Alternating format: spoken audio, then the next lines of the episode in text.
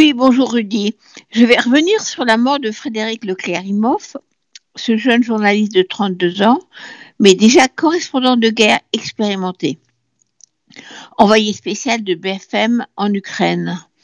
Pour avoir été sur quelques fronts de guerre au Moyen-Orient, je sais que nous sommes toujours conscients des risques, mais que la prudence n'est jamais une garantie de survie.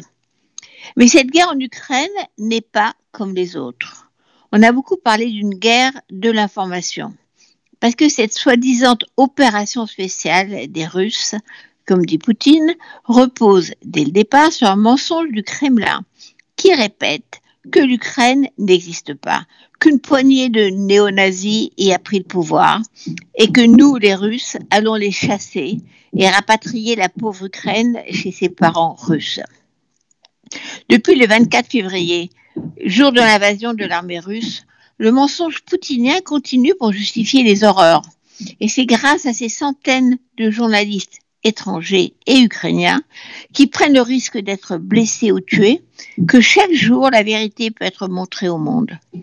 Même si le Kremlin hurle toujours aux fake news, raconte maintenant que Frédéric, le reporter d'images tué hier, était un mercenaire qui livrait des armes, je cite, le monde a vu les cadavres qui jonchent les rues de Boucha, ville martyre. Sait que des femmes, des petites filles ont été violées, torturées et assassinées par les soudards de l'armée rouge. Des hommes ont été décapités, jetés vivants dans des puits.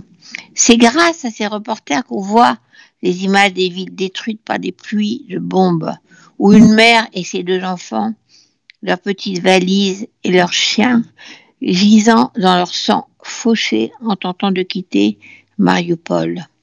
Même si Poutine continue à radoter sur les nazis en Ukraine, le monde découvre, grâce aux journalistes, que la barbarie existe dans l'Europe du XXIe siècle et qu'il faut la combattre. Les Russes, qui se réclament tout le temps de la dernière guerre mondiale, ont d'ailleurs une idée. Ils ont envoyé des crématoires mobiles avec leurs troupes pour brûler les cadavres au fur et à mesure. La presse occidentale fait un travail indispensable, prend tous les risques. Huit journalistes étrangers ont été tués en quatre mois pour imposer la réalité des crimes contre les mensonges de Poutine.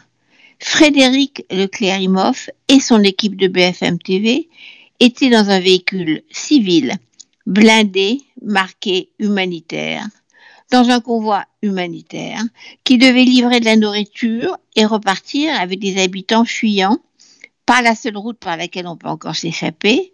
Les villes jumelles de Lysychansk et Sieverodonetsk au Donbass, bombardées sans interruption par les Russes, encerclées, sur le point de tomber. Les Russes ont visé la camionnette malgré le signe humanitaire, tuant Frédéric touché au cou entre son casque et son gilet pare-balles par un éclat d'obus. Hier, notre nouvelle ministre des Affaires étrangères, Catherine Colonna, était en Ukraine quand elle a appris la mort de Frédéric Leclerc-Imhoff. Elle est la première dirigeante française à se rendre à Kiev quand le secrétaire d'État américain Anthony Blinken et la présidente de la Chambre des représentants Nancy Pelosi, la présidente de la Commission européenne Ursula von der Leyen, le premier ministre anglais Boris Johnson, le premier ministre espagnol, la première ministre danoise, le premier ministre portugais, etc., sont déjà venus et ont apporté leur soutien au peuple ukrainien. Aucun ministre français jusqu'à hier. Pas de président non plus.